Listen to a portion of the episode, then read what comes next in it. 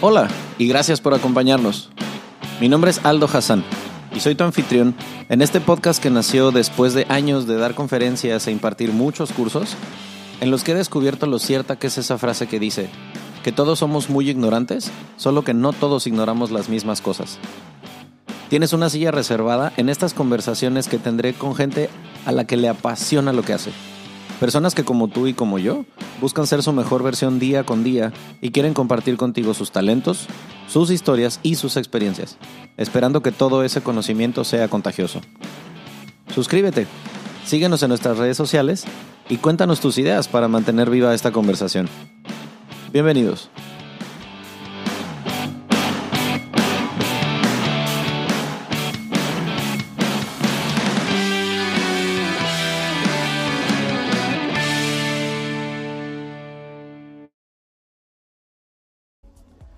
No, pues es que te decía, se me hace que de los primeros lugares que, que, yo tenía ganas de grabar, que de los primeros lugares que yo dije, ok, vamos a hacer este asunto de mexicanos por el mundo, de, de México para el mundo, de, pero ajá, pero qué lugares, o sea, hay tantos, literalmente empezamos a ver, bueno, qué países y qué ciudades, qué puede querer saber la gente, pero a mí el Dubai aquí, así, en la cabeza, era como, güey, creo que es de los lugares que más de pronto la gente quiere ir, pero no sabe bien qué onda. Este, si le das un mapa mundi, es como. Y le dices, señala Dubai, te regalo las vacaciones, ni idea de dónde es, ¿sabes cómo? Este, entonces, como que dije, bueno, ¿qué pasa como con lugares tipo, como, no sé, Bora Bora, Dubai, las Maldivas, Hawái? Que igual y ay, sí que padre, me gustaría ir, pero ya que dices, o sea, va, te regalo el avión, pero señálamelo dónde está, ni idea, ¿no? Y fue parte de esto, de querer como, ok, vamos a compartir qué es y aparte qué es vivir ahí, estar ahí, o sea, se me hace otro rollo, ¿no? Pues está, está muy padre porque como expats, ah, ya estos estamos como grabando. Ajá, sorpresa, desde hace 45 segundos o un poquito más. Aquí las presentaciones forzosas y encartonadas como que no nos quedan. Entonces, primero, esta voz melodiosa que escuchan del otro lado es de Gaby. Gaby eh, está ahorita en México, está en Guadalajara, eh, pero pues nos va a compartir cómo es, porque ella eh, estaba viviendo en Dubai. Entonces no es como que, ah, es alguien que fue de vacaciones y estuvo dos, tres días ahí. No, es hacer vida en Emiratos Árabes, ¿no? Entonces, pues nada, primero bienvenida y muchas gracias por estar aquí, Gaby. No, al contrario, Aldo, mil gracias por haberme invitado. No, lo van, a, no lo van a creer ustedes, de pero de verdad teníamos ganas de sentarnos a platicar Gaby y yo, porque esta es la tercera, tercera llamada, tercera vez que intentamos y el internet no nos dejaba. Sí. Por angas o mangas, pero bueno, muchas gracias en nombre mío y de la tercera silla que está aquí al lado, que va a ser la del oyente. Eh, empiezo como casi siempre empiezo los episodios de de México para el mundo, que primero pues obviamente los efectos especiales de Steven Spielberg nos van a llevar hasta allá, con todo el avioncito y toda la cosa, porque pues hay que hacerle muchísimo a la mamada con los efectos especiales, ¿no? Entonces, eh, de las primeras cosas que quiero preguntarte es, bueno, eh, ¿eres de Guadalajara o estás ahí porque así resultó? No, soy de Guadalajara. Es tapatía, ok. Segunda, eh, ¿qué fue lo que hizo que el universo, o sea, acomodara los cables y tú terminaras viviendo en Emiratos Árabes? Sí, pues fue algo muy fortuito.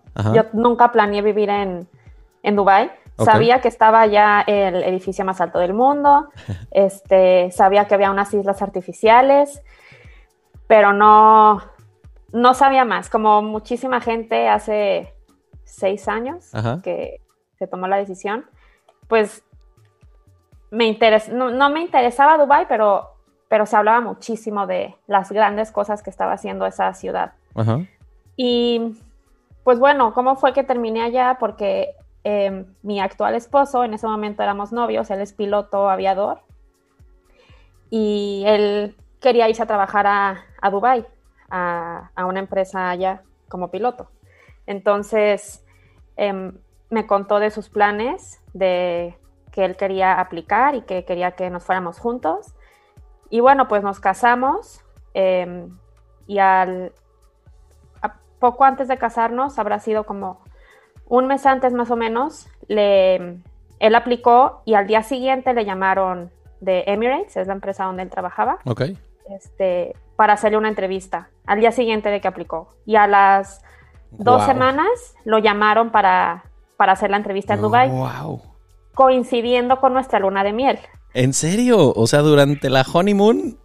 Sí, entonces fue, fue, una decisión que se tuvo que tomar súper rápido. Nos habían dicho que el proceso tomaba aproximadamente seis meses después de que aplicabas, pero para, eh, bueno, en ese momento las cosas cambiaron y todo fue muchísimo más rápido, así que tomamos la decisión de cancelar la luna de miel y de irnos a Dubai.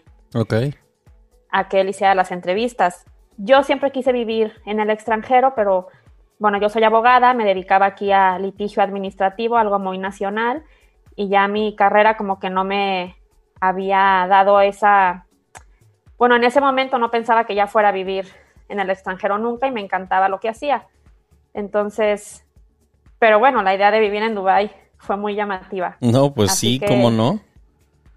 Nos fuimos para allá, hizo la entrevista, duramos ahí una semana y al final lo aceptaron y a los tres meses nos, nos mudamos para allá.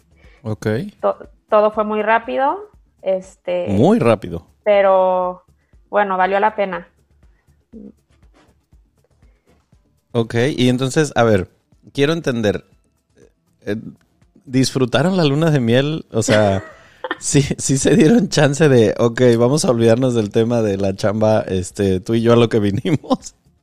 Sí, no, sí, sí, sí cancelamos el plan que teníamos y lo sustituimos por Dubai, pero al inicio de la luna de miel nos fuimos eh, tres, cuatro días a Punta Mita aquí en Jalisco, por Puerto Vallarta. Ok. Y de regreso nos quedamos una semana en Nueva York, que ahí hacía escala el vuelo, así que decidimos quedarnos ahí. Que dijimos, bueno, si no, si no pasa la entrevista, pues ahí en Nueva York nos distraemos y si sí pasas, pues ahí festejamos. Entonces nos tocó festejar y, bueno, yo nos instalamos en la Ciudad de México porque él trabajaba para una aerolínea ahí en la Ciudad de México. Ok. Este, y a los tres meses, pues nos fuimos a, a Dubái. Yo pues renuncié a mi trabajo y, y nos fuimos a la aventura. O sea, que yo me pongo en tu lugar y digo, eh, o sea, neta, sí, neta, neta, qué demostración de amor de, ok, nos acabamos de casar y yo le acabo de decir al cura que en las buenas y en las malas Vámonos, brother, órale.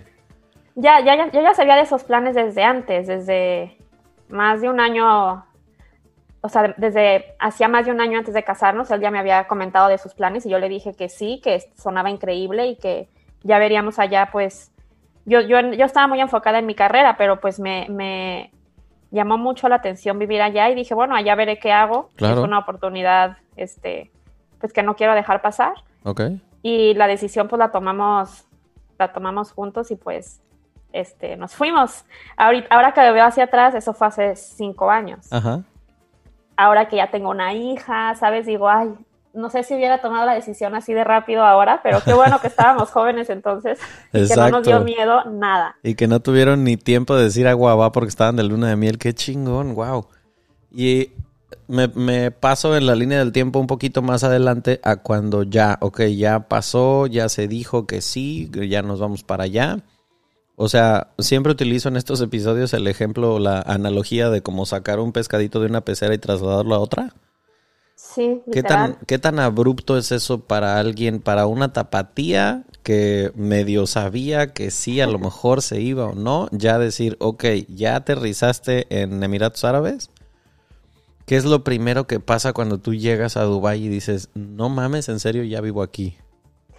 Sí, es toda una transformación. Una cosa es lo que tu estado mental cuando tomas la decisión, que te imaginas ciertas cosas. Ok.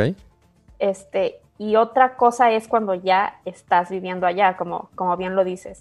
Y otra cosa es cuando vas de vacaciones, que fue como más o menos fuimos nosotros. Bueno, no tanto, pero durante esa semana, mientras él estaba en todo su proceso de entrevistas, pues yo me salí a conocer, este, a explorar un poco la ciudad. Pues son eh, estados mentales totalmente diferentes. Ok. Em, cuando recién llegué a Dubai, estuvimos viviendo en un hotel que te pone la empresa, en lo que te dan eh, departamento, porque allá en, en Emiratos en general, cuando contratas a un expatriado, que así es como nos llaman a los extranjeros que, trabajamos allá o que estamos casados con gente que trabaja allá. Em, te tienen que dar eh, una cantidad de dinero para que tú rentes o te dan el, eh, la casa o departamento, te asignan una. Eso es por ley, a toda la gente que se va para allá. Entonces, en lo que nos daban el DEPA, estuvimos viviendo en un hotel casi dos meses. Y durante ese tiempo, pues sí te puedo decir, el primer mes, pues muy padre, salíamos a conocer, pues como una vacación prolongada. Como que de turista, Una, una luna de miel prolongada. Sí, exactamente. Ajá. Pero después, pues ya se va sentando la idea de que ya no estás de vacaciones, ¿no? Y yo, pues aquí en México trabajaba mucho, estaba, te digo, muy enfocada en la carrera, aunque decidí yo irme, me empezó a pesar no hacer nada y pues no tener como una meta profesional. Entonces, al principio fue, más que extrañar a mi familia, fue extrañar a mi trabajo. Sí, es que sí te entiendo perfecto. O sea, y mi carrera es muy nacional. Entonces allá buscar trabajo como abogada, pues eh, fue súper difícil. Claro. Eh, para empezar, hay dos sistemas jurídicos. Uno es el que se usa en Europa eh, y otro es el que y Latinoamérica y otro se usa en Estados Unidos y Australia, etcétera. No voy a entrar en detalles, ¿no? No te preocupes que soy, soy, yo soy expat abogado, así que. Ah, ¿de veras? Sí, yo huí de la carrera de derecho porque practiqué y dije, eh, mi, mi, mi, como que siento que esto no es para mí, pero te entiendo perfecto y. Pues sí. O sea, me ponía yo a pensar, claro, de qué chingados vas a ejercer allá cuando primero no es en tu idioma, otra es un sistema legal diferente, eh, no conocemos, este como abogados a veces, pues, a menos de que hayas estudiado Derecho Internacional, una cosa así, Exacto. pues nos enfocamos cañón en la ley mexicana, ¿no? Y de repente si ves una ley extranjera y es como, miau, no entiendo nada. Sí, o sea, no es una carrera universal como contaduría, por ejemplo, o, administración, ¿no? Entonces, a menos que te enfoques, como dices, en otra área. Y pues allá sí se ejerce el common law, que es el que se usa en Inglaterra y en Estados Unidos, etcétera. Pero la, el resto de la ciudad, porque está delimitado geográficamente por um, una zona que es internacional, como para negocios internacionales, y ahí rige una ley internacional basada en el derecho de, Inglaterra y países anglosajones. Y luego está todo lo demás en donde rige la ley islámica, que se llama Sharia Law. Damn, o sea, no mames, me imagino lo... Está fascinante, pero al mismo tiempo tu cara de así de, güey, wow, este es otro universo. Sí, y, pues yo no estoy certificada en Common Law, como mexicana y latinoamericana, no, o incluso española, no, no estás certificado, tienes que, estudiar la carrera, ¿no? Eh, una carrera en Estados Unidos o Inglaterra o un país donde esté, donde se enseñe ese sistema jurídico. Así que fue muy difícil buscar trabajo como abogada. o me pedían el common law o me pedían hablar árabe. Ufa. Ninguna de las dos. Facilísimas las dos cosas. ¿De qué hablas? O sea, el árabe como si nada. En una semana lo tenía. Ajá. Entonces, pues decidí, me, gustan otras cosas también, así que decidí enfocarme en lo que encontraba trabajo, pues decidí enseñar español. Este, y me empezó a gustar enseñar español. Ok. Y, y bueno, me daba la flexibilidad de poder acompañar a mi esposo en sus viajes. Entonces, por otro lado, decía, bueno, en, un despacho, en un trabajo corporativo, tendría que estar pidiendo permiso cada rato para irme de viaje con él. Entonces, pues voy a aprovechar ahorita este tiempo y a ver qué pasa después.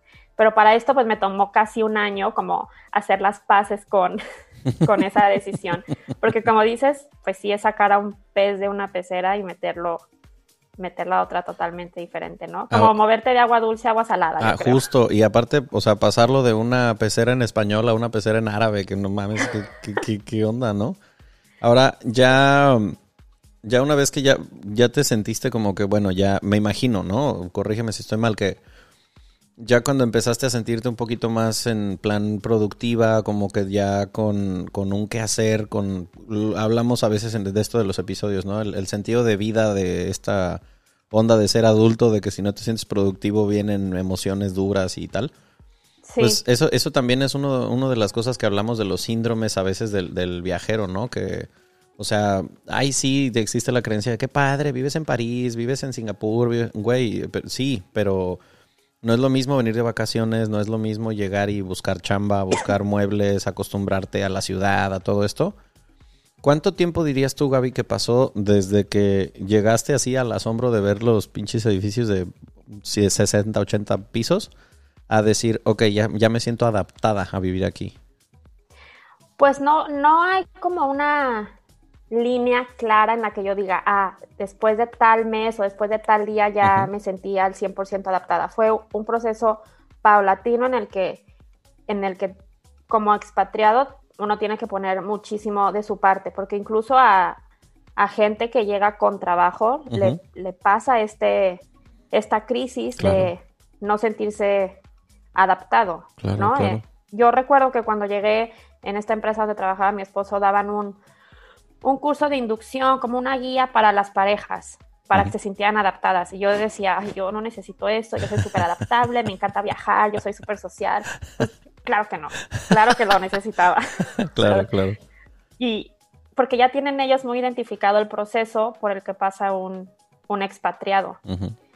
Y pues a todos les pega de forma diferente, pero todos lo, lo pasamos, ¿no? Entonces, no te puedo decir así como una fecha, pero sí empezó a yo empecé a sentirme más adaptada cuando empecé más productiva, empecé a, meterle ganas como a relacionarme, a buscar otras opciones, empecé a ir a eventos de, networking, algo que es muy bueno en Dubai es que como nadie es de ahí y no eres nadie y no eres el hijo de fulanito ni el amigo de Perengano, o sea, tú solo tienes que ir haciendo tu camino, todos te invitan, ¿no? O sea, hay muchos eventos para que conozcas gente. Así que empecé, empecé a asistir a eventos así. Qué chido. Y, o sea, eso, eso empezó a crear tu red, empezaste a sentirte como que más ya en confianza con gente de otras culturas y todo esto, ¿no? Sí, sí, sí, empecé pues a sentirme eso, este, productiva, seguí dando mis clases de español, que, que descubrí que me gusta muchísimo enseñar el idioma. Ok.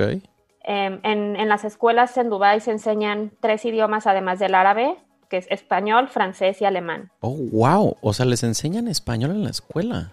Es optativo. Les dan eh, de cajón el árabe. La escuela es en inglés. Ok. Todo, todo es en inglés. A partir de segundo de primaria les, les meten árabe. Y tienen que escoger un idioma extra. Entonces, muchos árabes hablan francés porque fueron colonizados por franceses. Entonces su, opción es en la gran mayoría el español. Así que gracias a Dios en eso encontré bastante trabajo y estaba, me sentía muy contenta. O sea, yo ahorita estoy anotando todo esto porque, o sea, imagínate qué, qué chingo, ¿no? Si te gusta enseñar y, y, y es una necesidad en Dubai o en países como estos en, ya no puedo decir en vías de desarrollo, son países súper desarrollados que, existe esta necesidad de hablar español me hace pensar en dos cosas. Una, las oportunidades que hay para ti, hombre, mujer, que me estás escuchando y que te gusta enseñar y que te gustaría irte a otro lado, pues que existe la opción a lo mejor de aplicar para dar clases en un lugar como Dubai. Y otra es, pues hacer conciencia de que, güey, ¿por qué en otros países están aprendiendo nuestro idioma y nosotros no nos esforzamos en aprender el de ellos? Sí, ¿no? O sea, totalmente. Conozco muy, muy, muy poquita gente en México que sepa hablar árabe. Sí, no, pues eh, no, pues realmente estando aquí no lo, no lo necesitas, pero allá, pues es la segunda lengua más hablada en el mundo, ¿no? Entonces, pues sí le dan como, le dan la importancia, están muy cerca de España, eh, hay mucha relación comercial con Latinoamérica, entonces pues le meten, como le meten ganas en la educación. Allá sí le meten muchas ganas en la educación de, de la gente. De, de esos, eh, ¿fueron cuatro años en total que viviste entonces en Dubai? Fueron cinco años. Cinco años, ok. Cinco años. Durante el primer año, te digo, fue buscar, no, no estaba trabajando. Y a partir del segundo año fue que empecé a dar clases y luego me involucré, te digo así, tocando puertas, yendo a eventos. Me involucré en un programa de ONU Mujeres de Empoderamiento para las Mujeres y ahí me sentí súper contenta era voluntario, pero conocí mujeres que estaban haciendo grandes diferencias en la región eh, para promover los derechos de las mujeres. Wow. Em, y pues una de ellas fue como mi mentora, ¿no? En todo mi camino en Dubai. Okay. Y sigo en contacto con ella ahora que ya estoy aquí, que regresé hace casi tres meses. Em, sigo en contacto con ella y y pues aprendí muchísimo de, estas mujeres, la verdad. No, pues y me sentía pues muy orgullosa de ser la única latina. Me puedo imaginar el, así melting pot que, tiene que ser de, de, empoderamiento femenino el hablar de esos temas en un lugar en donde pues por siglos ha sido lo más misógino del mundo, ¿no? O sea, sí. es que wow, qué chingona oportunidad. No, y Dubai es pionero en la región, la verdad. Le mete muchas ganas a empoderar a las mujeres. Ok. A ver, hay dos, hay, hay que diferenciar, como me decían ahí. O sea, una cosa es el empoderamiento económico y la otra es como el empoderamiento en decisiones personales. Okay. En, el tema de decisiones personales, pues todavía falta un poco de camino, ¿no? Ajá. Em, pero en el, empoderamiento económico, pues sí se empodera mucho que las mujeres trabajen, más bien se promueve. Ok. Em, Em, en, los puestos de, poder del gobierno ya hay locales, o sea, emiratís. Ajá. Te digo, en este grupo estaba una directora de un banco, o sea, mujer eh, europea, pero bueno, estaba... Ok. Había mujeres empresarias. Y es que, ¿sabes que Existe esta, este error en la concepción de que todos los países árabes es lo mismo. Y esa es una de las cosas que pues por eso quería hablar con alguien que con, tanta experiencia viviendo en un lugar así como, como la tuya, porque de pronto existe esta ignorancia como de que, no sé, este, Marruecos, Yemen, Egipto, Dubái, Qatar, todo es lo mismo y no, o sea, en absoluto. Sí, no, lo aprendí estando precisamente allá, o sea, es como pensar que México y Chile son lo mismo. Pues justo, ajá, justo. Sí, o sea, como que, a ver, vamos a ver, el, equivaldría a pensar que Cuba, México, Argentina y España son lo mismo, solo porque hablan el mismo idioma. No, no jodas, nada que ver. Sí, exactamente. Y cuando, cuando, cuando te diste cuenta de que existía esta posibilidad eh, de que no, no es tan eh, cerrado y ortodoxo Emiratos Árabes como lo podrían ser otros países, de hecho, eh, me encantaría que todo aquel que escucha este episodio eh, de Dubai escuche también el episodio que hicimos con una chava que vive en Arabia Saudita. Ella vive en Riyadh desde hace año y monedas, casi dos años. Y, eh, o sea, son como exactamente los, los lados opuestos de la moneda, ¿no? O sea, Arabia Saudita que estaba cerrado al turismo nos contaba en plan este, apenas está abriendo el país con una visión a 2030 y, y, Dubái al revés. O sea, en Dubái ya se promueve que la mujer trabaje, que la mujer ocupe puestos. Pero pues ver esa transición, ¿por qué toco mucho este tema? Porque, o sea, mucha gente podría pensar, ah, claro, pero eh, por en México, la cercanía con Estados Unidos, lo que sea, súper abierto al feminismo. No mames, no, o sea, hemos hablado muchísimo en este país la, la, falta que existe de igualdad de oportunidades para las mujeres, ¿no? Y, o sea, yo, yo hago mucho más énfasis en estas cosas cuando hablo con alguien que vivió o vive fuera de México, porque me imagino que ahora que tú regresas para acá, pues ves cómo están las cosas, ¿no? Y esta ámpula que hay de feminismo en México con todo, con toda razón. Sí, no, desde luego, pero también estando allá me di cuenta que, que pues en general el tema de la mujer en el trabajo, pues sí es, sí es algo mundial, ¿no? Se está o sea, en todo el mundo hay disparidad en, el, en la paga a las mujeres. Sí, qué este, y bueno, el, acoso sexual, sí, o sea, lo veo como que es, una, es un tema en, eh, o sea, es de conversación global, ¿no? Qué fuerte. Esa situación. Me yo pensaba que aquí en México solo pasaban cosas malas, ¿no? De que es que todo pasa aquí. Pero ya es cuando, cuando te sales y ves que, que pues no, en, todo el mundo pasan estas cosas, solo que pues digamos que hay más voluntad de mejorarlas en otros países. Ah, exacto, ajá, ahí justo es en donde luego está el clavo, ¿no? Como que los problemas son globales, pero las ganas de solucionarlos no. Qué grueso. Ahora, eh, me, me, surgen las ganas de preguntarte algo que, esto es a título personal, ¿cómo es un día a día? O sea, ¿cómo es ya el estar en Dubai? Tu, tu, rutina, ¿en qué se parece y en qué no se parece a un país latinoamericano, vivir en México, a lo mejor a la vida en Guadalajara, no sé. O sea, ¿en qué cambia? Creo que más bien la pregunta sería, ¿qué cosas ves allá en un día a día que acá jamás verías? Qué buena pregunta.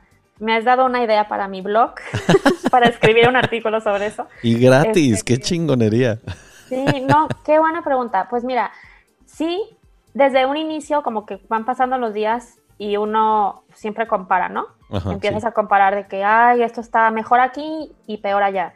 Entonces, algo del día a día que, que a mí hasta el último día de mis cinco años en Dubái me frustraba era mm, el tema de la falta de, más bien la planeación urbana. Okay. Y el tema de la, de la vialidad. O sea, aquí tú te puedes salir, bueno, al menos aquí en Guadalajara, estuve en Ciudad de México, o sea, en las ciudades a las que he viajado en México, pues puedes salirte caminando a un, a un, este, Oxxo, ¿no? Este, a un, ah, ¿cómo se llaman? Tienda de abarrotes, ¿no? O vas en tu coche y se te olvidó la leche y, y sabes que en tres cuadras va a haber una tiendita de la esquina, ¿no? Y te puedes estacionar ahí. En Dubai no hay tienditas de la esquina, o sea, en Dubai son puras carreteras, la gente, o sea, el mínimo en el que puedes conducir es 90, el máximo es 120 con 20 kilómetros extras y ya estás en, como en las afueras de la ciudad.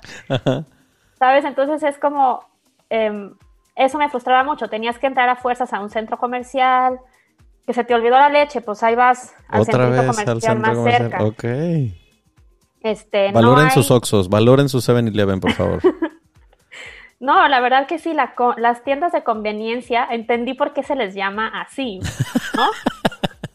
o sea, allá en Dubái no, no, no, no existen, o sea, a menos que ya estés como adentro de una comunidad, pues sí va a haber una tiendita, pero normalmente tienes que ir en coche, o sea, ni siquiera en tu misma comunidad es fácil llegar caminando. Entonces, hace tanto calor que cuando nosotros llegamos hace cinco años, pues lo que nos decían la gente que ya llevaba más tiempo ahí, es que pues realmente nadie camina, ¿no? Porque seis meses del año te estás cocinando.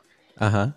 Paréntesis, paréntesis eh, climatológico. Hablemos por decir de, no sé, Guadalajara. Digo, yo viví ahí varios años.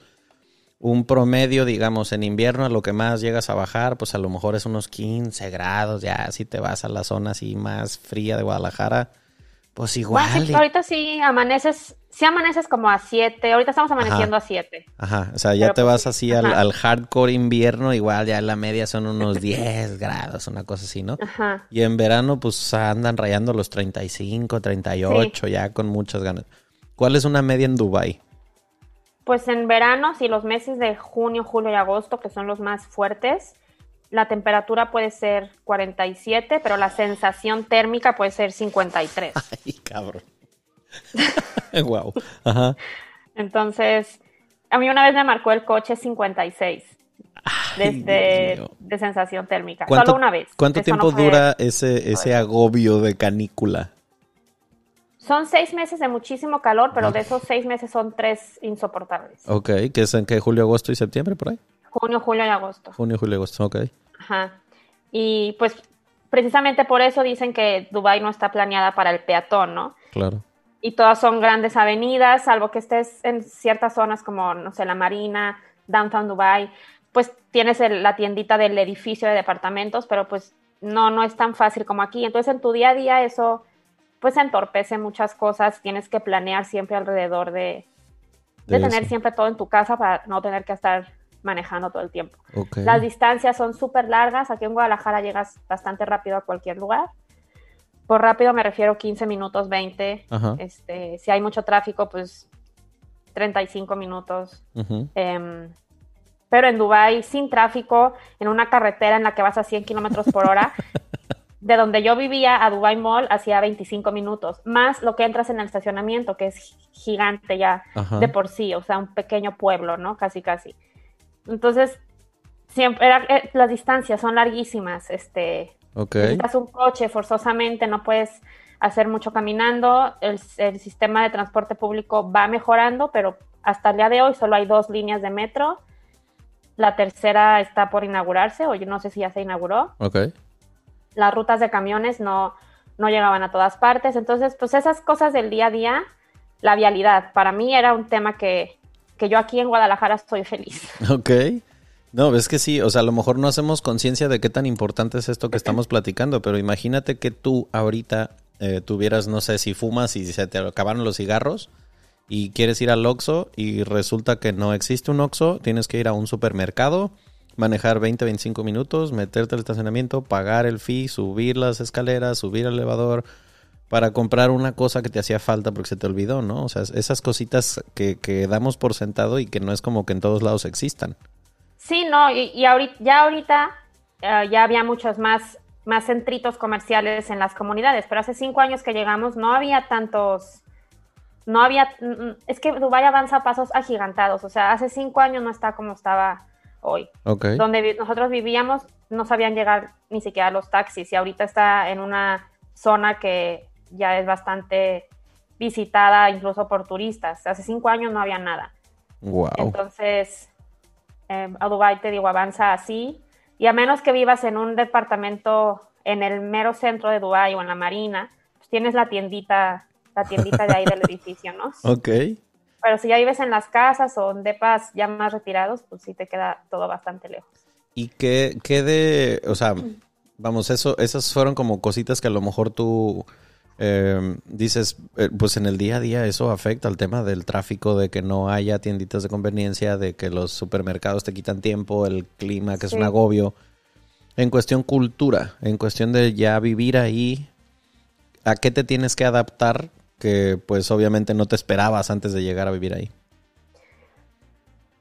También muy buena pregunta. Este, en el tema cultural no, Dubai hace muchísimos esfuerzos por mantener su identidad, pero en realidad solo el 11% de los, de los residentes son locales. ¿El 11%? El 11%.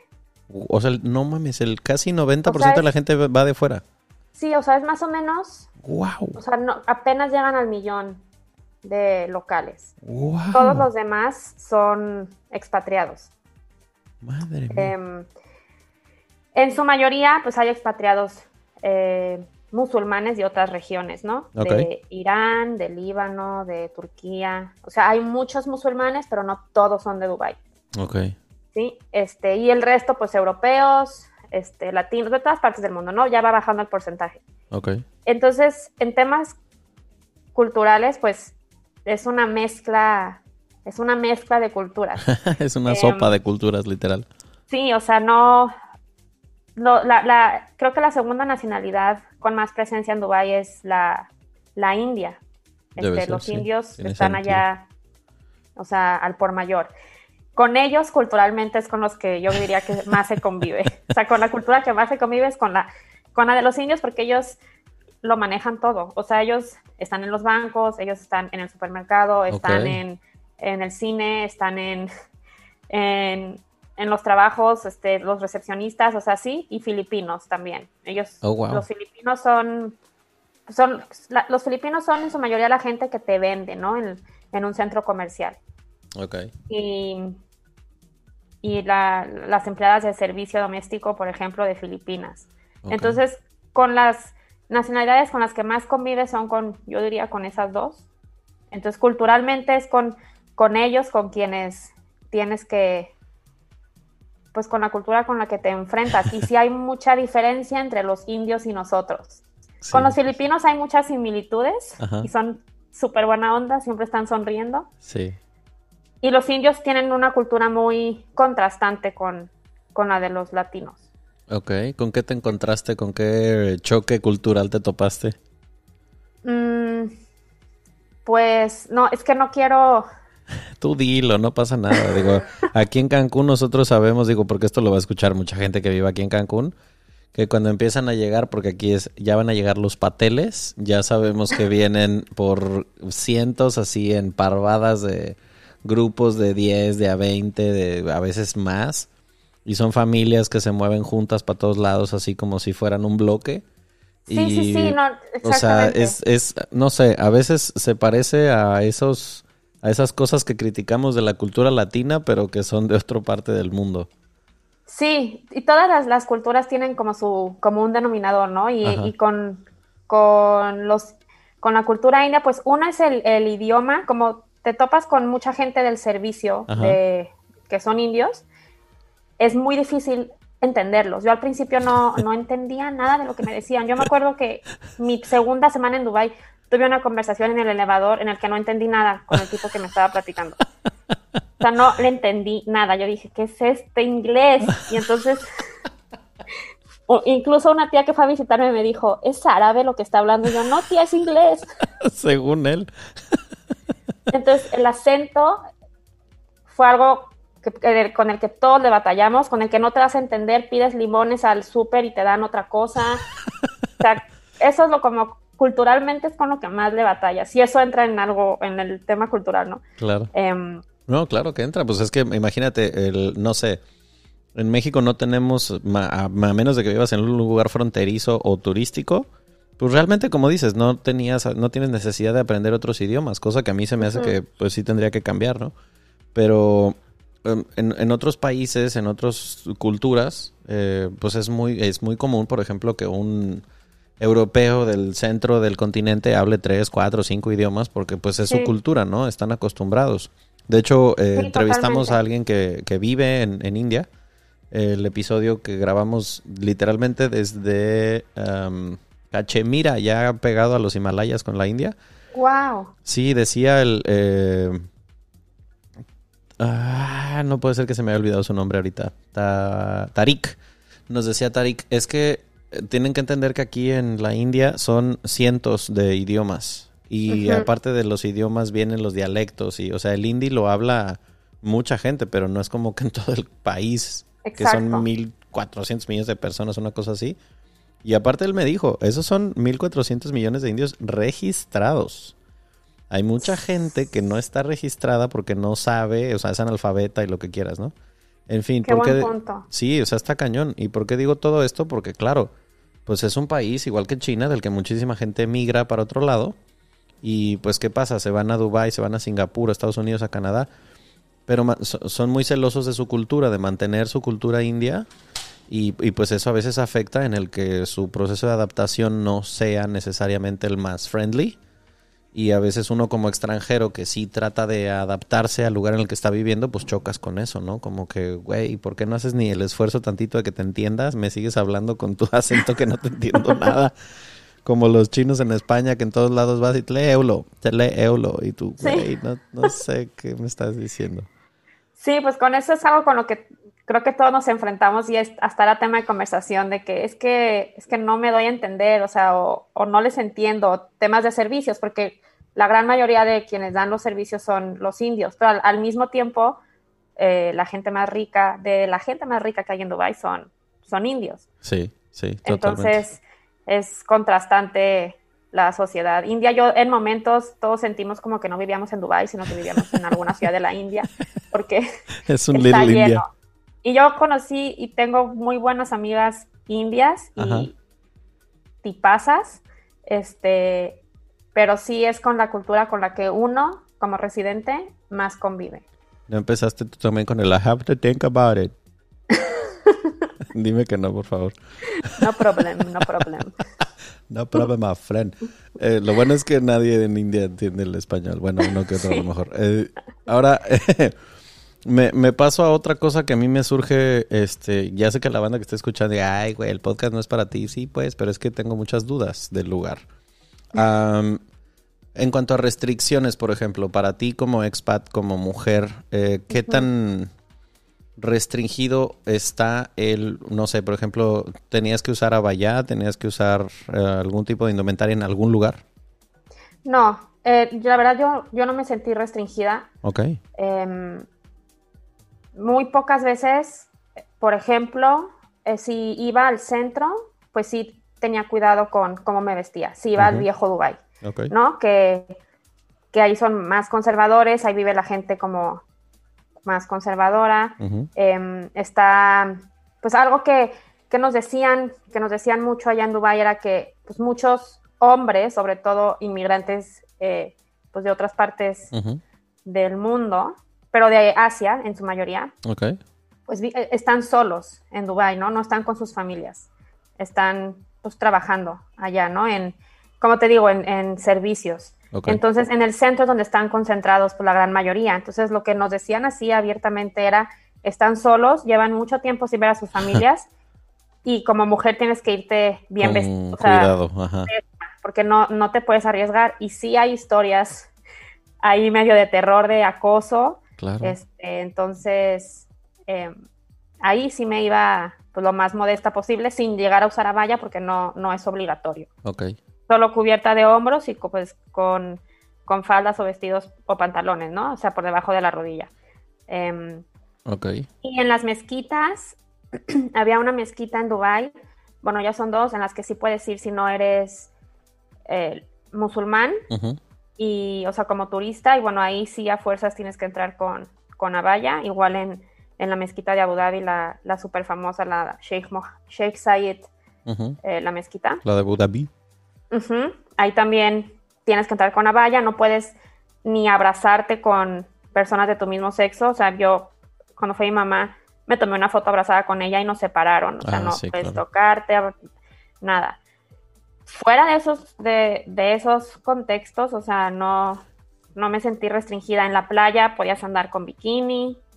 Ok, este que, fíjate qué bueno que tocas ese punto porque también me tocó eh, hablarlo cuando estábamos planeando el, el, episodio con alguien que viviera en Dubai que era como, a ver, pero qué pedo, o sea, es un país musulmán, el Islam, las restricciones, el abaya, la burka, whatever, pero ¿qué onda? O sea, en la playa el expat puede andar como quiera.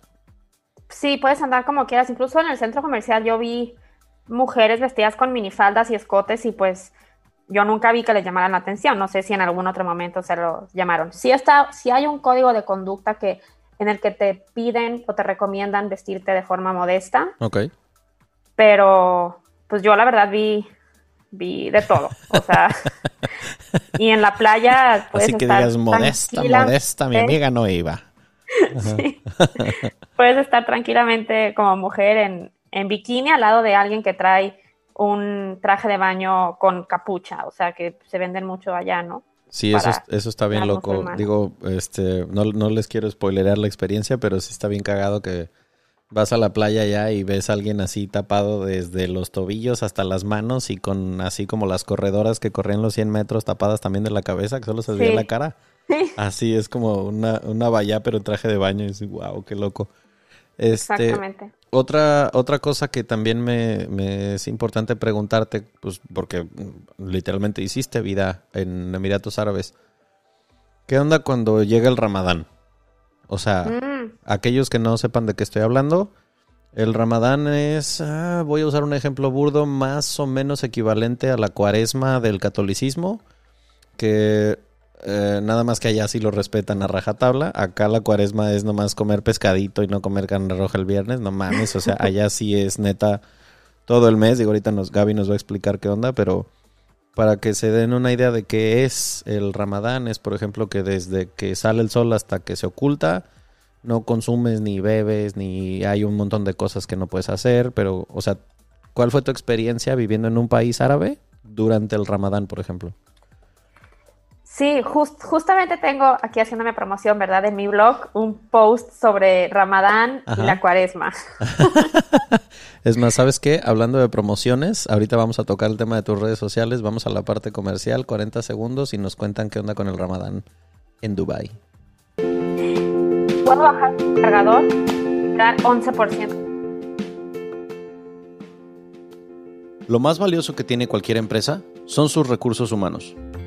Cuando se cuida a los empleados, ellos cuidan de los clientes. En Upselling podemos ayudarte a que tu equipo de trabajo tenga un mejor desempeño. Ofrecemos un amplio menú de capacitaciones en ventas, clima laboral, atención al cliente, motivación, finanzas personales, manejo de crisis, entre muchos otros temas más. Nuestros capacitadores personalizan todos sus cursos y conferencias a tus necesidades. Contáctanos en Upselling en Facebook o Instagram Dale un giro a tu negocio, vende más y sé upselling. ¿Y por qué tocaba yo este tema ahorita del, asunto del ramadán y de toda esta cuestión?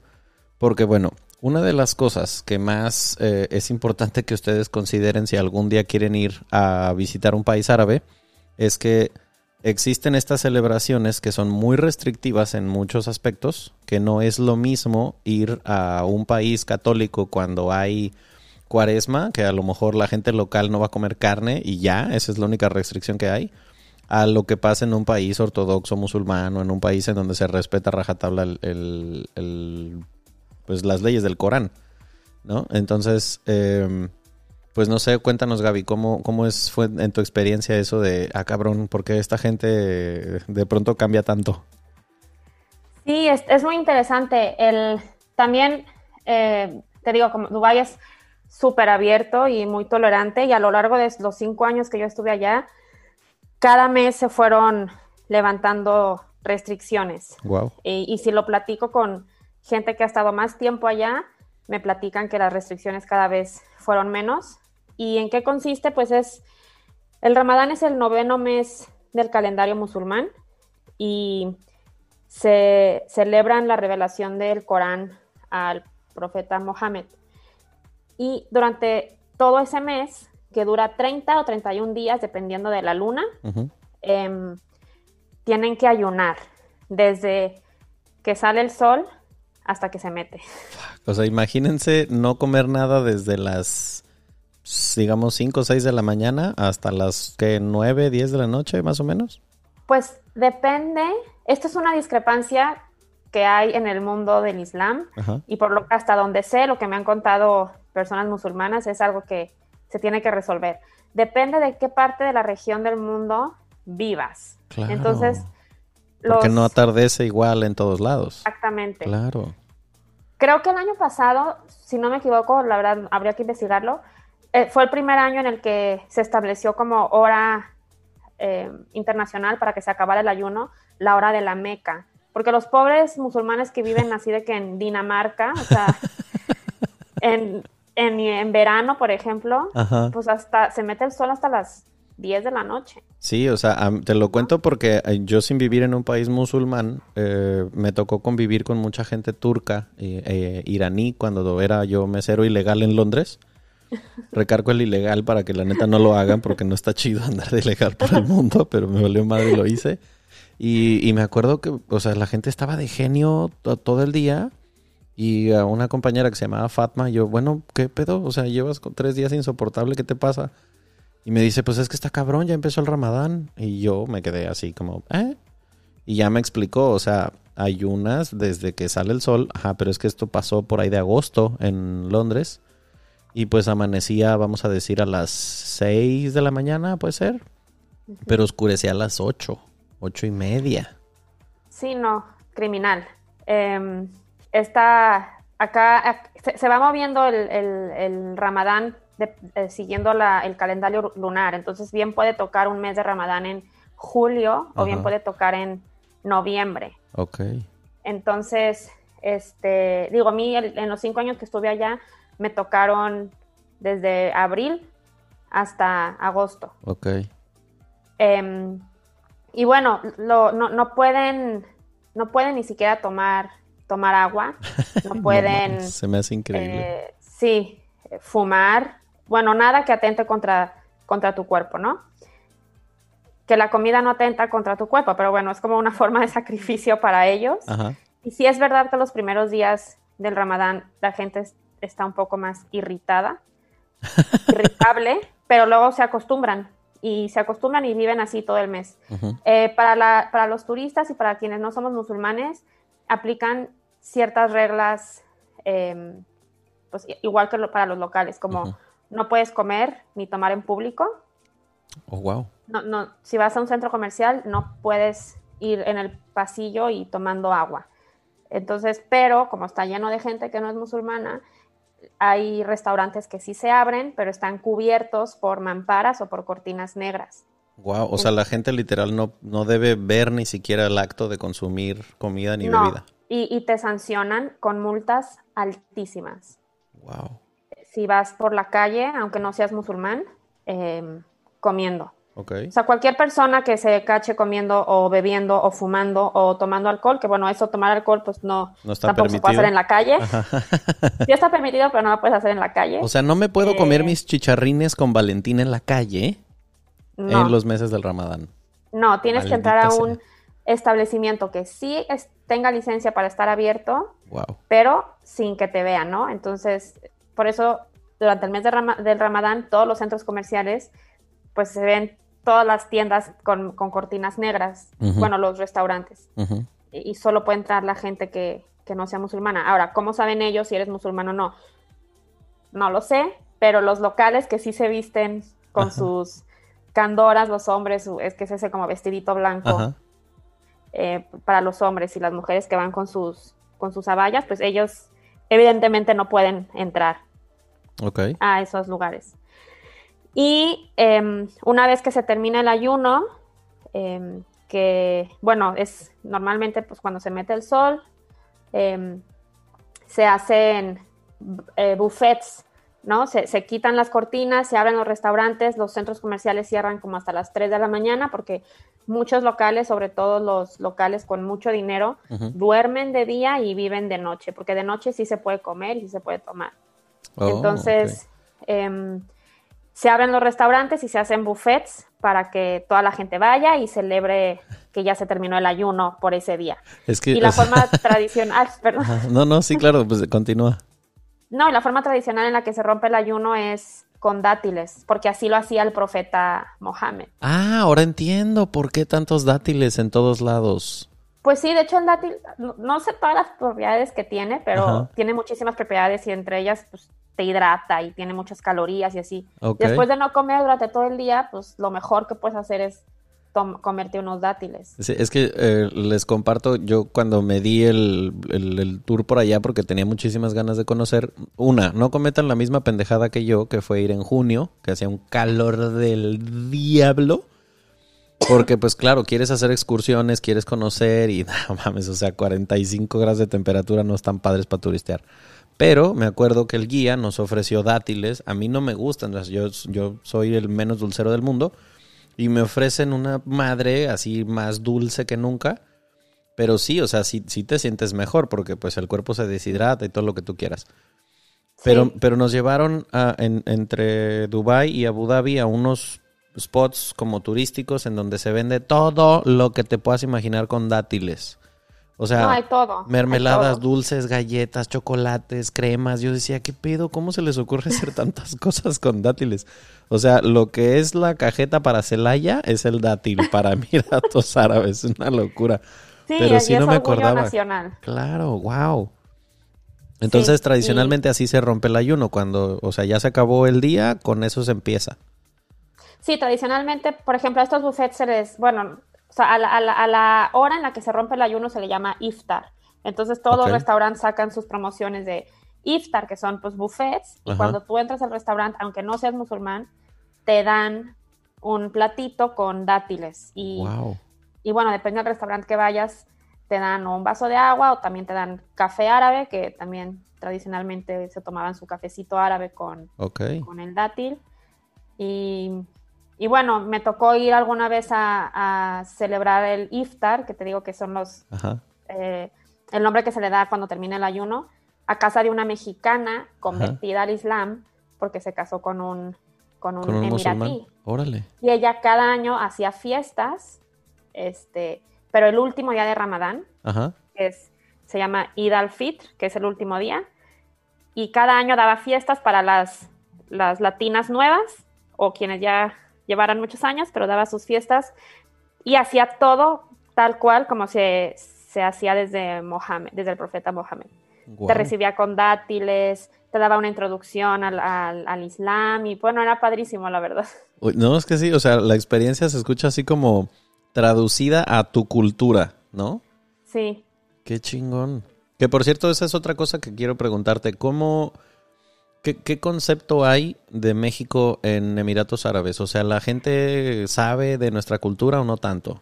Sí, yo me quedé sorprendida. O sea, México es un tema, México es, lo aman. O sea, hay, del Día de Muertos hay fiestas, fiestas del Día de Muertos en Dubái. O sea, antros muy famosos hacen su fiesta del Día de Muertos. De Día de Muertos, wow. Sí, no, yo, yo quedé sorprendida. Tú le decías a alguien, soy mexicano, y era como, fiesta, wow, eres mexicano. O sea, somos muy queridos, la verdad. Oye, qué chingón está eso. Y hay muchos, muchos restaurantes mexicanos. Ajá. Em, el más tradicional es de un piloto también. Em, lleva como 25 años allá en Dubai se llama María Bonita, aquí haciéndole promoción, pero es el... el, es que nos patrocina María Bonita, es lo que ustedes no saben. Es el, es el primer restaurante mexicano en Dubái, lleva 25 años. Ya tiene varias sucursales y pues ahí te encuentras a todos los mexicanos, van muchísimos musulmanes también. O sea que no tuviste tiempo de extrañar la comida. No, no, no, y, en el último año abrieron una cadena de restaurantes mexicanos de alta cocina. Este, híjole, delicioso. O sea, no, hasta tuétano servían, imagínate. E, eso sí, he de decir que aquel que le guste que sea foodie cuando, cuando va de viaje, se me hace que es uno de los lugares más chingones a los que puedes ir, que mejor oferta gastronómica ofrece. No nada más por el hecho de que la comida local, obviamente pues la comida árabe es muy sabrosa, también por todo lo que hay internacional, o sea, pero hagamos un alto aquí que quiero preguntarte, Gaby, ¿qué pedo con la carne de camello? Ah, eh, no, yo esa nunca la comí. De hecho, ni siquiera la comían los, los beduinos. Es como algo nuevo. Ok. Este, no, eh, eh, yo pregunté eso porque, pues bueno, tomé algunos tours y yo quería abrir mi propia empresa de, tours. De hecho, la empecé, pero bueno, llegó el coronavirus y bye. Chingada em, pandemia. pero no, ellos, ellos no comían carne de camello. Ok. Y la leche de camello sí la tomaban, pero, pero casi no, porque sabe malísima. Sí la venden. Esa sí sabe malísima. no sé, no, sé si me atrevería a ponerle al café o al cereal leche de camello. O sea, como que no. esa sí está, pero haz de cuenta que estás tomando leche echada a perder. pero sí la venden. Y sí hay chocolates con leche de camello, jabones con leche de camello, nieves de leche de camello. O sea, sí, sí venden cosas con leche de camello. Qué loco. O sea, estoy, estoy en, en, shock alimenticio.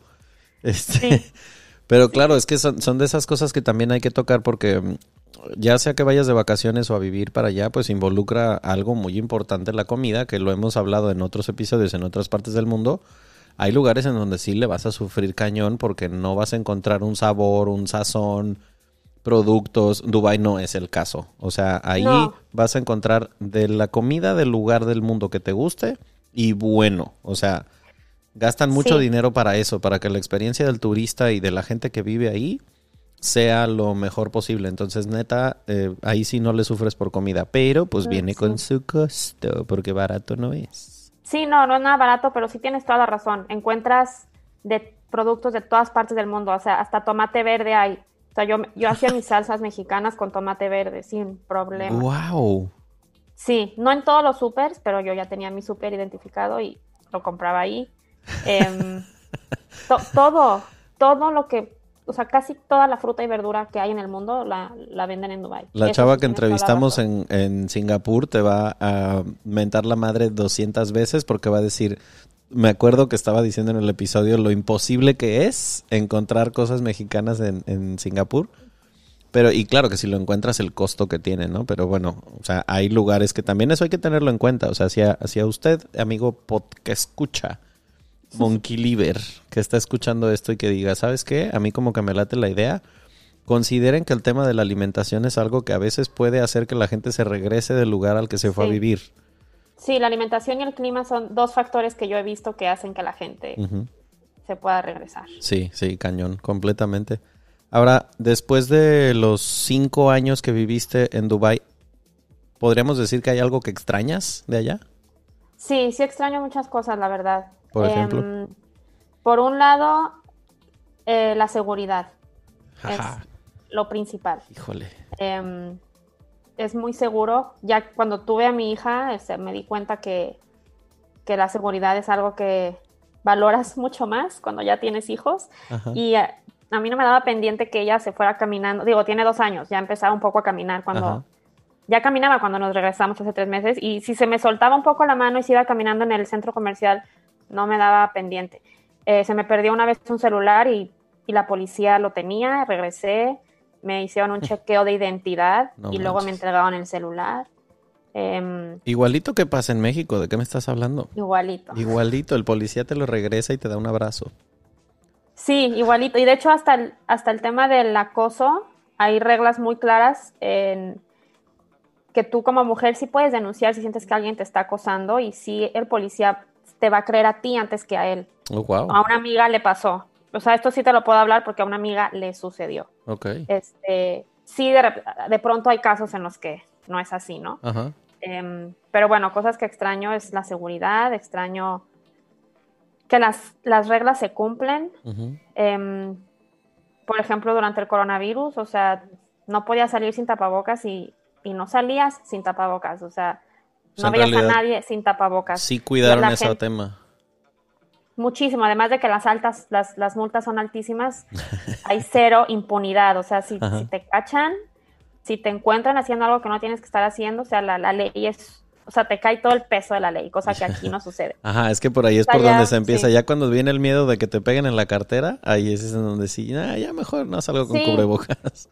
Sí, como me decían en, en Derecho un profesor, o sea, la gente no es buena por naturaleza, es buena porque le da miedo el castigo. Exacto. Entonces, allá sí te da miedo que te castiguen. Entonces, el orden y la civilidad que hay en Dubái, no importa de la nacionalidad que seas, tienes que obedecer, es aumenta muchísimo tu calidad de vida. Claro. Em, desde donde, desde no estacionarte en lugares prohibidos, este, eso sí, manejan muy mal los locales, eh, pero fuera de eso, las reglas se cumplen y eso hace que tu vida sea mucho más agradable. Ok. Qué chido porque, o sea, me, me suena a como que te diste cuenta de... Eh, porque te voy a decir por qué te pregunto todo esto. Siempre que terminamos los episodios con alguien que vive fuera de México, una de las cosas que me gusta preguntar es ¿qué no extrañas de México? Y en este caso hice la pregunta al revés, pero la respuesta va exactamente en el mismo sentido. En todos los casos, en todos, siempre la gente dice, no extraño de México la inseguridad. Y lo primero que tú me dijiste es extraño la seguridad de vivir en Dubai. O sea, extraño, no, por ejemplo, este, la banda no extraña estando en otro lado el no tener que andarse cuidando en el semáforo, no tener que cuidarse de no salir vestido de tal modo con tal cosa puesta, porque, ¿sabes? O sea, ese, ese chingado sexto sentido que como mexicano, latinoamericano se desarrolla de andarte cuidando todo el tiempo, está bien padre vivir sin eso. O sea... Sí, se te olvida, se te olvida vivir de otra manera. O sea, yo en Dubai se me olvidaba o sea, yo dejaba mi, bolsa en el carrito del súper y me podía ir al pasillo de al lado y no me no pasaba nada. Y aquí se me olvidó que tenía que traer mi bolsa cargando en el súper, por ejemplo. O ese tipo de cosas, o sea, sí es definitivo es lo que, lo que más extraño. Y la convivencia con tantas culturas. Y la cultura de Dubai también me encantaba, pues. ¿La Eso, la cultura de Dubai. Claro, Conocer los lugares nuevos, este, platicar con los locales. Y aparte que tienes, tienes como que también la oportunidad de viajar a muchísimos lugares desde ahí, ¿no? Sí, eh, geográficamente está muy bien ubicado y, muchos, muchos vuelos internacionales hacen escala en Dubái para después seguirse a Asia o a África, entonces está muy bien conectado también. O sea, al hombre o mujer que esté escuchando esto y que esté con la duda de si ir, incluso de a lo mejor poner su currículum en LinkedIn para empezar a buscar chamba en un lugar como puede ser Qatar, Doha, Dubai, un lugar de estos. ¿Qué, te nace decirle a alguien que esté con la duda de si ir o no ir? Pues hablando sobre, sobre Dubai, Qatar no conozco tanto, pero no, no, sé qué tantas más oportunidades haya, pero en, en Dubai em, algo que sí está muy, muy claro es que no contratan a gente sin experiencia. Okay. Entonces, em, necesitas llegar con algún con ciertos años de experiencia en el área en la que quieras trabajar. Ok. Y también, pues, em, la perseverancia, o sea, no, no darte por vencido, o sea, ir y tocar las puertas y buscar em, es, es, otra, es, es, clave también. Ok. Y relacionarte, hacer, hacer muchas relaciones, incluso en línea, en redes sociales. A mí me llegaban muchos, muchas preguntas de gente mexicana que se quería ir para allá y posibles eh, o sea, si te preguntan, pues sí respondes, ¿no? Entonces, que no les dé pena preguntar a, gente que ya está allá y, hacer conexiones. Y como para ir de vacaciones, ¿qué podrías sugerirle a quien tenga ganas de ir a visitar? ¿Qué, hacer y qué no hacer? Em, uno, que pueden visitar mi blog. ¿Cómo se llama? Dunas y Palmeras. Ajá. ¿Dónde, este, aquí, aquí también ya estoy planeando viajes para mexicanos que quieran ir a Dubái. Ah, qué chulada. Entonces cualquiera que esté pensando en ir ya sabe con quién y además que conoce perfecto el lugar. Dunas y Palmeras te encontramos en Instagram y en dónde más. Y en mi página de internet que es Dunas y Palmeras Live, L-I-F-E.com. Okay. Y en Facebook Dunas y Palmeras. Okay. Y bueno, como tip es em, que tienen hay muchas, las cosas más importantes de Dubai son gratis, entonces si es por dinero, que ese no sea como su, su limitante, porque las cosas por las que Dubai es famoso son gratis. Eh, todas son gratis. Con que estén un día ahí alcanzan a ver todo. Por ejemplo, es una ciudad que se corre, corre muy rápido también. el edificio más alto del mundo, Burj Khalifa, eh, aunque no subas hasta el último piso, porque eso sí te cuesta el equivalente como a 2.500 pesos. Ok. Sí. No, ay, ya no me acuerdo. Olviden, ignoren ese dato, ahorita no, no lo tengo fresco. Pero bueno, verlo, verlo es gratis, ver el espectáculo de luces LED es gratis, ver las, el show de fuentes danzantes más grande del mundo es gratis, visitar el, el, mall, el centro comercial más grande del mundo, Dubai Mall, es gratis. Wow. Em, tomarte foto con el Burj Al Arab, el, hotel más lujoso del mundo, también es gratis. Vas a la playa pública y te tomas tu foto. Ajá. Entonces, todo eso es gratis. ok, o sea, no, no es necesario ir a gastarse una millonada, porque aparte, ¿saben qué? A mí me nace recomendarles eh, que... A ver, todos, todos hemos vivido un año duro en 2020, unos más, otros menos, pero una de las cosas que la gran mayoría de la gente quiere hacer en cuanto se pueda es viajar, conocer. Eh, ya estuvo suave del encierro, quiero ir a otro lado, ya me di cuenta de que vacacionar sí es importante, todo lo que tú quieras. Ok. Si Dubái es uno de esos lugares a los que quieres ir, pero tienes la idea de que solamente la gente rica va, quítate esa idea, métete en una página de internet a buscar cuánto cuesta una habitación de hotel en el mes en el que a ti se te ocurriría que estaría chingón ir y vas a ver que a veces son más caros los hoteles en Cancún o en Los Cabos que en Dubái. O sea, hay muchísima oferta, hay un chinguísimo de hoteles padrísimos y no es caro. Ajá, exacto. Hay hostales en, en Dubái. O sea, si ya tienes, o, sea, el, el, vuelo es lo caro, pero mucha gente piensa que para qué se va ahí si tiene que gastar mucho. Ajá. Pero pues no, ahora si vas con dinero, pues dejar, no dejar de hacer las cosas pues icónicas, ¿no? Como subirte al Burj Khalifa, a la gente que es como extrema, aventarse en paracaídas. Em, al, esquí adentro del mall que se puede hacer. Esquiar, ajá, esquiar adentro del, del o mall. Qué mamada que Dubái está en medio del desierto y estos güeyes se gastaron dinero para que puedas esquiar en la nieve adentro del mall en Dubái. Sí, afuera yo, yo fui en verano y afuera estabas a 48 y adentro estabas a a menos 4. Lo que hacen los petrodólares. Sí. Wow.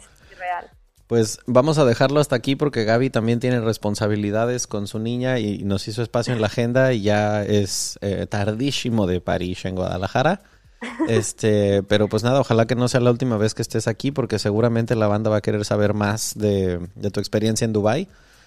Uy, a mí eh, yo podría quedarme hablando sobre Dubái, o sea, todavía otra hora más fácil. Fácil, y yo voy a ser el primero interesado porque a mí me encanta saber de este tipo de cosas y sobre todo pues de, boca y de voz de alguien que pues literal hace unos meses, o sea, son semanas que regresaste a México y, qué chido que estés siendo ese enlace entre quien quiera ir de México a conocer eh, precisamente nos pasó también con, las personas que te contaba que grabamos el episodio en India que hicieron lo mismo, empezar a conectar a gente que quiere conocer la India, pero yo primero les cuento, a mí ir a India no me atraía por el hecho de que me decían que era muy caótico, pero ya alguien local que entiende tu cultura, que habla español, que ella es mexicana, él es india, tal, o sea, esta, este tipo de gente que ha vivido en ese lugar y que crea un canal para que podamos ir, pues también es eso el concepto del centésimo mono, ¿no? Que llegue a, oídos de quien tenga que llegar para que ojalá que cuando eh, tú que estás oyendo esto te subas al avión y aterrices en el aeropuerto en Dubai, te bajes, te tomes una foto y nos tagues y digas, güey, te escuché, estuvo chido y aquí estoy. Y, y Gaby me trajo hasta acá, ¿no? O sea, que sea un win-win para todo el mundo. Padrísimo. ¿No? Este, algo que quieras promocionar, mencionar, contar antes de que nos vayamos, Gaby. Pues nada más em, pueden seguirme en Dunas y Palmeras, aunque ya no, em, ya no estoy en Dubai.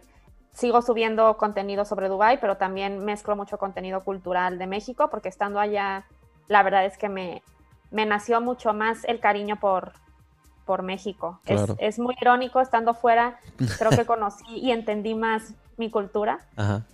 Entonces, em, pues comparto muchas cosas culturales tanto de Dubái, de Medio Oriente, como de, como de México. Súper, qué chingón.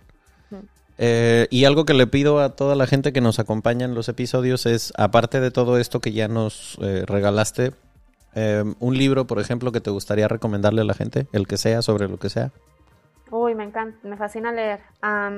bueno, hablando, ya que estamos hablando sobre Dubái y esas tierras lejanas de Medio Oriente, un libro que disfruté muchísimo em, es sobre Irán. Ok. Em, y se llama. Espérame, se me acaba de olvidar el nombre. Eh, ay, no lo puedo creer, se me olvidó el nombre y me encantó ese libro. No pasa nada, lo podemos poner en el. Pero bueno. Hiciste un Peña este, Nieto. pero muy cañón. Pero no pasa nada, puedes recomendar otro, este, ¿cómo se llama? Algún otro que te haya gustado y ponemos en el copy y ya me mandas el mensaje del que pensaste. Sí, eh, bueno, te, te, puedo recomendar uno que estoy leyendo ahorita que es de una autora mexicana, que me está gustando mucho, que se llama El murmullo de las abejas, Ajá. Eh, de Sofía Segovia. Es muy bueno. Ok, perfecto. Anótenlo en el carrito de Amazon para o de Mercado Libre o de donde sea que compren, pero ese libro... Ya me acordé. A ver, échalo. El nombre. City of Lies. Está en inglés, no sé si haya traducción al español, pero se llama City of Lies. City of Lies de mentiras. sí, la ciudad de las mentiras en Irán. Y pues es un libro muy, muy recomendable para quien quiera saber más de, ese país y de la cultura del Islam. Y si hablan árabe o entienden algo de árabe, que yo logré estudiar un poco de árabe, lo van a comprender mejor porque es muy importante para entender la cultura, este, entender el idioma también, o una fracción del idioma. Ok, perfecto. City of Lies. ¿Algún serie, documental, película que te haya gustado mucho que quisieras recomendar? Mm, serie, documental. Em, me encanta la del tiempo entre costuras. El tiempo entre costuras. La serie del tiempo entre costuras. Ajá. Ok, creo que está en Netflix, ¿no? Está en Netflix, sí. Ok, anotada. Y por último, digo, obviamente, e, exceptuando Dubai, ¿algún lugar a donde tú mandarías a la gente de vacaciones? Mm, en... Uy, híjole, qué difícil. Em, yo creo que eh, Croacia es un, es un país que, me sorprendió mucho eh, cuando lo visitamos. Em, en plan, la, la playa. Em, playa, Maldivas. ok, ah, claro, pues es que conoce, sí, qué chingón. Ok, Croacia y Maldivas, anótenlos por favor. ¿Qué lugar en Croacia te encantó? Ay, Singapur también. Bueno, es que no, hay muchísimas, pero Singapur me, quedó, me dejó con el ojo cuadrado, ese, esa ciudad país. Ok. De, de, Croacia, ¿te acuerdas qué fue lo que, qué, parte de Croacia fue la que te gustó? Eh, de Croacia, me encantó, bueno, Dubrovnik, está hermoso la ciudad amurallada. Me gustó mucho eh, Split. Hicimos un, recorrido en coche de 10 días. Lo que más nos, gustó a mi esposo y a mí fue como, cómo se, lograron recuperar después de, la guerra que terminó hace 20 años. Em, el salto que han dado y la voluntad de la gente de, superar ese episodio tan, tan trágico y lo de la, la ocupación soviética y bueno, eh, nos impactó mucho cómo se recuperó la gente y por eso creo que se quedó muy grabado en mí ese viaje. Sí, cómo se ha convertido en un destino turístico tan importante en, Europa teniendo tanta competencia, pero... Sí, exacto, es muy, muy auténtico. Qué chingón. Pues em, nada, lo dejamos hasta aquí por ahora. Que venga un segundo episodio contigo y un abrazo hasta Guadalajara. Muchas gracias por tu tiempo. No, pues al contrario, muchísimas gracias, Aldo. Lo disfruté muchísimo. Qué, qué padre hablar de las experiencias como estas, ¿no? Sí, padrísimo. Gracias por darme el espacio de compartirlas y un abrazo a todos. Nada, dile bye a todos los fans que te van a llegar por millones. Ah, ojalá. bye a todos. Bye, cuídate mucho. Gracias por escucharnos.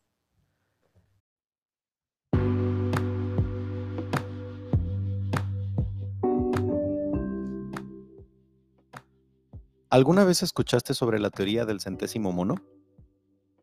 Resulta que luego de mucho tiempo estudiando a un grupo de macacos en una isla en Japón, hace muchos años un grupo de científicos afirmó que después de que una de las hembras comenzara a cambiar sus hábitos y decidiera lavar su comida con agua en lugar de consumirla llena de tierra como siempre lo había hecho? Ese aprendizaje se propagó entre los demás individuos, hasta llegar a un número tal que en otras islas, incomunicadas totalmente con la primera, otros grupos de la misma especie comenzaran a hacer lo mismo. Sea o no verdad, el concepto me fascinó. ¿Poder hacer que el conocimiento llegue a tantos que se pueda volver contagioso con otros? Intentémoslo con este podcast. Si te gustó el episodio, compártelo con quien quieras. Déjanos tus comentarios en el centésimo mono podcast en Instagram y gracias por acompañarnos de nuevo.